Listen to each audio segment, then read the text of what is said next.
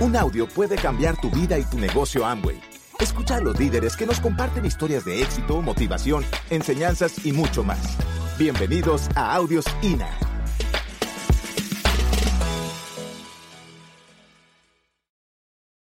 Esta industria es un poco extraña para la mayoría de la gente porque hay un entusiasmo sospechoso, hay música con alto volumen, la gente aplaude mucho, la gente se saluda con mucha efusividad y para uno eso es raro. En Colombia hay un dicho que dice, de eso tan bueno no dan tanto. Como quieren decir, cualquier cosa que sea demasiado buena no debe ser cierta. Yo me senté al final del salón con los brazos cruzados, la mente cruzada, como diciendo yo si no me dejo convencer. Yo sí no voy a caer porque de eso tan bueno no dan tanto. Y ahí estuve, mente cruzada. Hasta que el tipo se subió a la tarima, de hecho me cayó mal desde el principio el tipo cuando se subió a la tarima porque empezó a hablar de dinero y de carros que él tenía y el ser humano no se conecta a través de los lujos sino a través de las miserias. Él utilizó el botón equivocado. Empezó a hablarme de cosas y yo me desconecté pero dijo la frase mágica, si usted se mete a hacer este negocio, usted puede pagar las deudas. Mi primer contacto con la industria, ni siquiera Amway, la industria. Empecé a hacer este negocio. Lo que me cambió la vida no fue el negocio, fue la información. 24 años de edad escuché por primera vez, la educación tradicional te va a dar para ganarte la vida, la autoeducación para ganarte una fortuna. De 8 de la mañana a 5 de la tarde vas a, conseguir dinero para sobrevivir. De 6 de la tarde en adelante vas a construir negocio para ser libre. A los 24 años oí por primera vez la vida consiste en resolver problemas y entre más grande es el problema, más grande es el cheque. A los 24 años escuché a alguien decir, tú vales mucho para tu familia, tú vales mucho para tus amigos, pero para el mercado tú vales lo que te pagan, no vales un centavo más y me dolió. A los 23, 24 años comencé a escuchar lo que la mayoría de la gente no escucha en toda su vida. Empecé a asociarme con un grupo de personas completamente diferentes. Fui a mi primer evento internacional, aterricé en Orlando, Florida, con 13 mil personas, un, un, evento traducido a 10 lenguas distintas. Un parque de Disney cerrado solo para empresarios que estábamos haciendo ese negocio y entendí que esto era más grande de lo que yo había visto. Me enamoré del negocio, de la visión. Ese negocio que estaba haciendo no estaba bien sustentado en Colombia. De hecho, ni siquiera le habían hecho apertura oficial. Y la compañía tenía muchos ataques legales. Y un día salió en una emisora de televisión, de perdón, de radio muy importante en Bogotá, sí, en Bogotá, aparecieron denuncias de gente que decía que los productos le hacían daño a no sé qué y que la gente y que enfermedades y el negocio comenzó a colapsar. Me entero yo que hay una apertura de mercado en Argentina, viajo a Buenos Aires, me voy a Buenos Aires, aterrizo en Argentina y comienzo a hacer este negocio. Yo no le puedo decir qué compañía era, pero tenía un botón aquí que decía pregúnteme cómo. Y entonces yo salía a la calle a las 9 de julio a buscar gente y cuando veía un gordito que me veía, me veía el, botoncito, yo me le acercaba para tratar de vender algún producto. Duré tres meses intentando hacer ese negocio, aprendí muchas cosas, principalmente que la industria funcionaba. Regreso a Colombia con la frustración del que tuvo el sueño y ahora le va a costar mucho trabajo adaptarse a un estilo de vida otra vez normal y volver a tener sueños promedio. Yo ya había soñado en grande y aparece otra vez la misma tía. Mi tía se ha metido a todos los negocios parecidos a este. Ella ya había hecho negocios de mercado en redes con medias veladas, con todo tipo de cosas. Y entonces vuelve y me invita. Yo en Argentina había escuchado de Amway, pero la persona que me habló de Amway, yo le dije, yo jamás entraré a un negocio de esos porque yo no voy a salir a vender ollas y jabones. Porque esa era toda la visión que yo tenía. Mi tía me habló, me habló, me habló hasta que me convenció y fui otra vez a la reunión. Llegué a la reunión y cuando vi la reunión, La persona que habló no tenía mucha información, no era una persona que tuviera ningún nivel en el negocio, pero mostró el catálogo del Personal Shopper, que era una revista que había en Estados Unidos donde aparecían todos los productos que se distribuyen a través del negocio de Amway. Mostró ese catálogo del Personal Shopper, mostró además, habló de las cifras y de los mercados y de la compañía, y en ese momento yo me di cuenta que si este negocio que yo había hecho funcionaba, este tenía que funcionar tres veces más. Era un negocio mucho más grande. Conocí la piel original de la industria. Me voy para mi casa con unos audios, los pongo entre el carro y en el carro de mi papá, pongo los audios ahí y se me queda un audio dentro de la casetera, porque eran cassettes. Y mi papá al día siguiente, cuando se lleva el carro para irse a la oficina, prende el carro y comienza a escuchar el audio. Un audio de Luis Carrillo. Mi papá estudia filosofía y es escritor. Lo último que tú quieres dejarle como seguimiento a un prospecto que es escritor y estudia filosofía es un audio de Luis Carrillo. Y Luis Carrillo comienza a hablar del celdo que está persiguiendo el celdo y una, cosa así, maltratando el idioma, y en ese momento mi papá le declara la guerra al negocio. Declarada la guerra al negocio.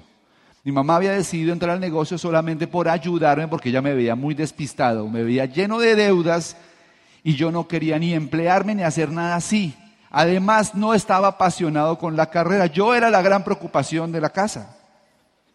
Porque finalmente mi otra hermana, Laura, es mucho más metida en el tema de su estudio y es mucho más aplicada para ese tipo de cosas. De hecho, ya tiene una maestría y ahorita va a empezar un doctorado.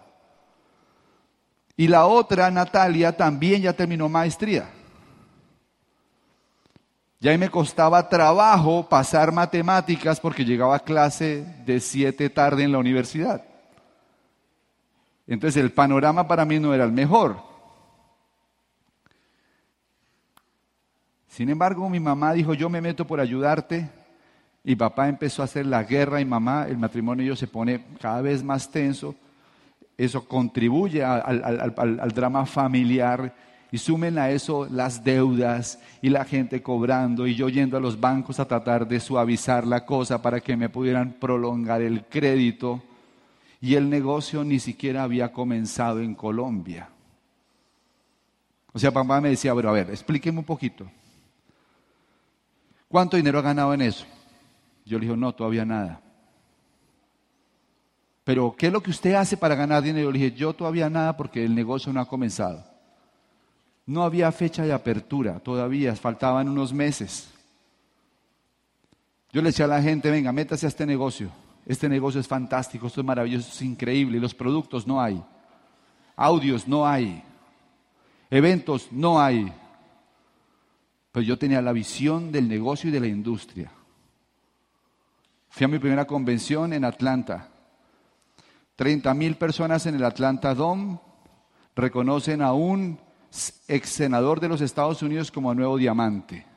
Y uno de los speakers de la convención fue Gerald Ford, expresidente de los Estados Unidos. Me llevé a uno que me hizo caso, Mauricio Lara. Ya era la visión de los dos.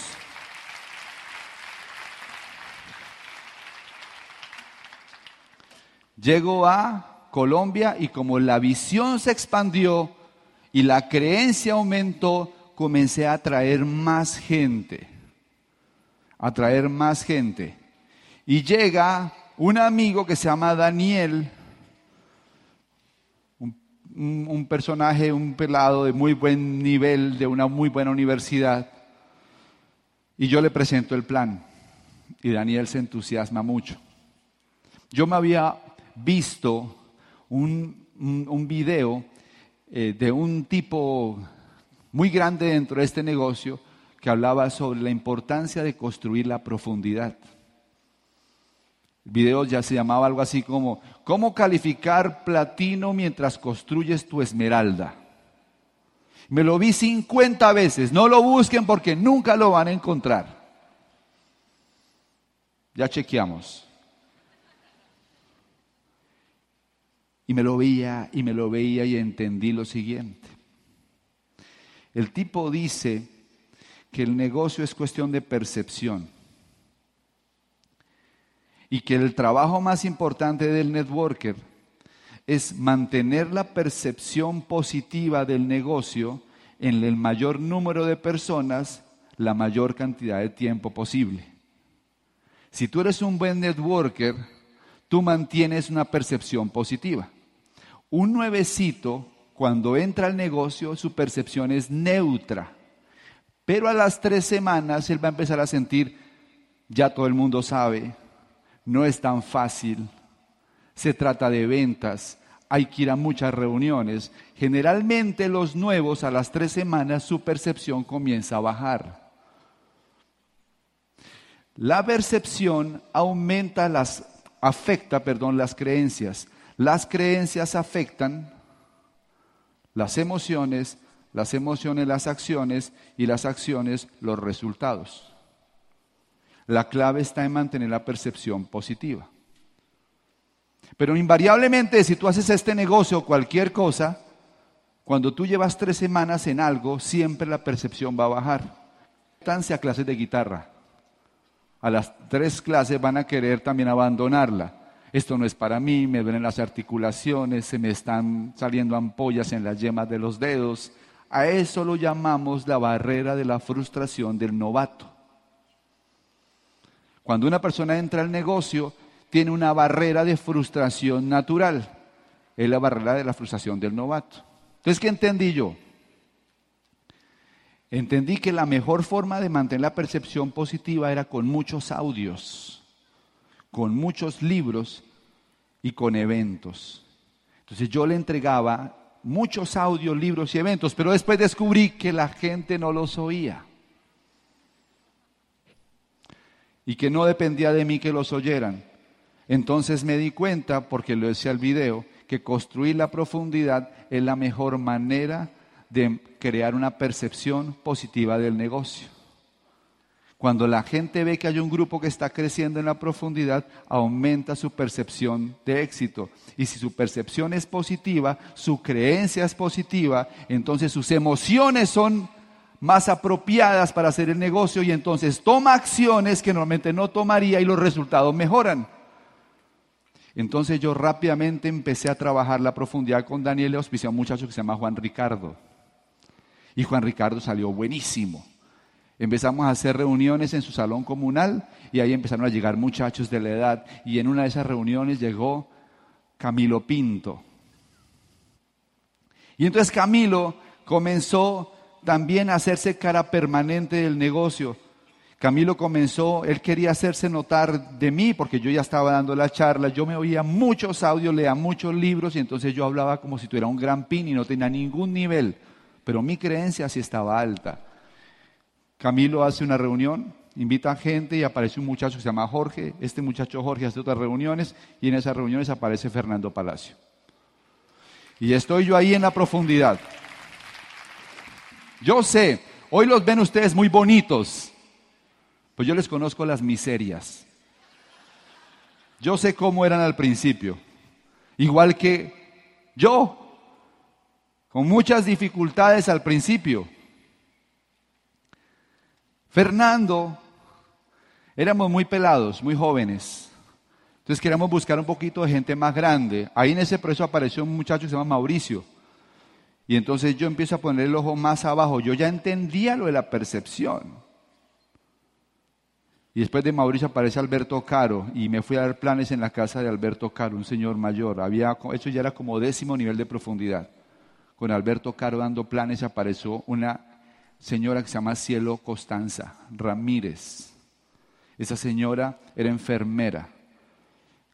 Gasta el dinero del pago del recibo de la luz para entrar al negocio, se pelea con su esposo. Pero yo le saco una lista y me voy a Cali a dar un plan y auspicio a la hermana y a su esposo.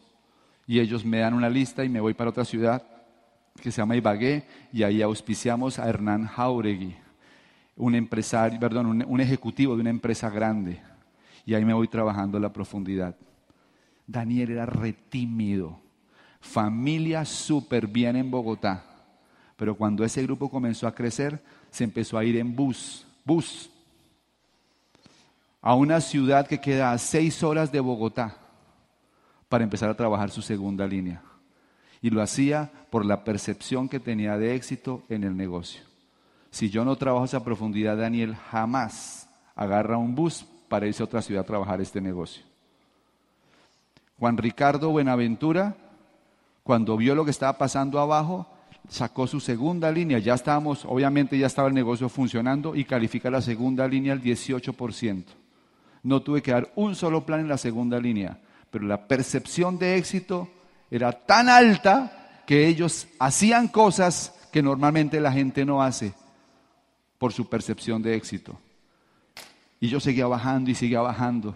Y ya era Camilo, Fernando, Juan Ricardo, Daniel, todos buscando construir volumen. Esa línea me ha calificado todos los años desde la apertura. Nunca dejó de calificar. Nunca dejó de calificar. Lo hice tres años muy consistentemente. Yo le digo a la gente que eso es como cuando uno estira una bandita. ¿Se entiende? Un caucho lo llamamos en Colombia. Una liga. Si sueltas la liga, ¿qué pasa? Se devuelve. Yo entendía que tenía que seguir estirando la liga. La única forma de ser libre en este grupo es cuando le entrego la liga a alguien más y él la sigue jalando. Pero alguien tiene que estar jalando la liga. El que no es experto en network marketing suelta la liga porque se va de vacaciones y cuando regresa la liguita se encogió otra vez. El que no sabe hacer network marketing arranca con emoción y si no alcanza la meta suelta la liga y el grupo se devuelve otra vez. Yo entendí eso desde que comencé el negocio y andaba con la liguita. Hoy en día le entrego, le hago entrega oficial de la liga a mis grupos. Los reúno en una comida, en una cena y le digo, aquí está la liguita, mírala, aquí está, te la entrego estirada. Ahora es tu turno. Duré como tres años estirando la liga. Hoy en día, ese negocio tiene... Eh, Daniel Lombana no renovó. Juan Ricardo se fue a vivir a España, no renovó. Camilo Pinto, diamante. Fernando Palacio, diamante fundador. Debajo, la enfermera Esmeralda. Debajo, el señor Divagué, Esmeralda fundador. Él auspició a, uno, a una pareja que se llama Wilson y Zulma, diamantes. Y debajo hay otro Esmeralda fundador. Entonces, ¿es porque nosotros hicimos algo especial? No. Es porque desde que yo era chiquito en el negocio entendí principios. Yo hago bonsai. Y no es porque me encanten las maticas, es porque adoro la filosofía zen. Y mi maestro de bonsai me dijo una frase que me gustó mucho. Me dijo, yo llevo 20 años haciendo bonsai, me dice el maestro. Pero solo cuando entendí la esencia aprendí a hacer buen bonsai. Tú puedes llevar en este negocio 10 años, pero solo cuando entiendas la esencia vas a aprender a hacer buenas redes de mercadeo. Después me dijo mi maestro bonsai, no todo árbol en matera es bonsai. No todas las redes son redes estructuradas a largo plazo. Y es normal que a todos nos pase que tengamos que seguir estructurando. Pero una buena filosofía de crecimiento permite que ustedes construyan negocios a largo plazo. ¿Están conmigo hasta ahí? Muy bien. Y pues eso tuve que hacerlo en qué líneas? En la primera, bueno, en la primera, mi estadística dice que cada 18 años era una línea que uno no tiene que trabajar en la profundidad y califica. Cada 18 años. Me ha salido una en 18 años, que fue Mauricio Lara. Bueno, no es Mauricio Lara, es Nubia Camacho. ¿De acuerdo? Tuve que hacerlo en la tercera. Cuando uno califica Esmeralda es porque tiene la capacidad de jalar tres liguitas. Si tú no sabes jalar una liguita, te vamos a llamar ingenuo si quieres calificar esmeralda. Después de las convenciones la gente dice, mi diamante voy a ser esmeralda, voy a ser diamante. Y tranquilo, tranquilo, rómpete una línea para demostrarme que sabes jalar la liguita y hablamos. Y así le dije a un empresario de nuestro grupo que siempre que sacaba la convención salía con los ojos llorosos y me decía, mi diamante, ahora sí me voy a calificar diamante, este es el año. Le decía, ven, tranquilo, simplemente rómpeme una línea para saber que ya entendiste. A los tres meses apareció y me dijo, mi diamante, ya la rompí. Voy bien, ya que lo hiciste bien, rómpete otros dos platas debajo para estar bien seguros que ya entendiste. Y rompió dos platas más debajo. Si eres rápido, qué bueno, si no eres rápido, no importa. Si retienes gente, siempre va a llegar un momento en que tienes suficiente músculo para que el negocio crezca. Y si sabes meter 20 personas en la profundidad de una línea y tienes que aprender a resolver ese problema, tú vas a romper líneas todos los meses, plata sobre plata, sobre plata, sobre plata, sobre plata. Y entonces un día toca romper la sexta, sí o sí. Me costó trabajo porque yo tenía que aprender una lección. Yo era tan bueno que nadie podía hacer lo que yo hacía.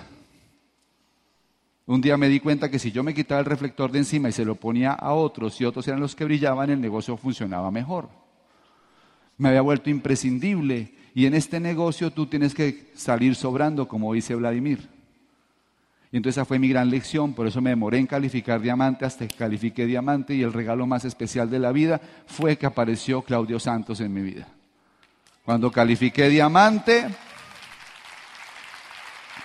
aparece Clau y ahora éramos dos diamantes de dos mundos diferentes uniendo la información porque ahí me faltaban muchas cosas para aprender de trato personal, de trabajo en equipo, de conexión con la gente y ella necesitaba aprender de estrategia, estructuración y entonces juntamos dos modelos y calificamos pues diamante fundador y diamante ejecutivo Y cuando estábamos en los 50 años de aniversario de Amway, en Las Vegas, estábamos en un sitio, en una cena, y fuimos a buscar el sitio donde comer, y había un cordón que impedía que pudiéramos pasar. Yo intenté quitar el cordón para pasar, me dijeron, no, no, no, no, no, no, Founder Council. Yo, ¿cómo así? 20 FAs yo no entendía. Solamente me di cuenta que los que estaban al otro lado del cordón eran así. Se los prometo. Y la gente se nos acercaba y se tomaba fotos con nosotros porque les parecíamos exóticos. Y la gente era así. Yo qué interesante. Founder Council. Y empezamos a averiguar qué era. 20 FAs. Un FA son 12 Qs. Una Q es una línea calificada. Cada 12 Qs te dan un FA y no cuentan los negocios de la profundidad. Solamente te cuenta un pin por línea. O sea que tenemos que hacer 240 Qs. Un diamante son 36 Qs. 20 FAs es seis veces más que un diamante en cus, en volumen, en facturación. Una montaña de esas no se sube solo. Tuvimos que reunir al equipo y decirle, equipo, vamos a hacer 20 feas. Necesitamos alguien que llegue al Founder Council y diga si habla en español. Por primera vez en historia, un, hispano, un hispanoparlante entrar al Founder Council. Por primera vez en 25 años de historia de Amway en América Latina.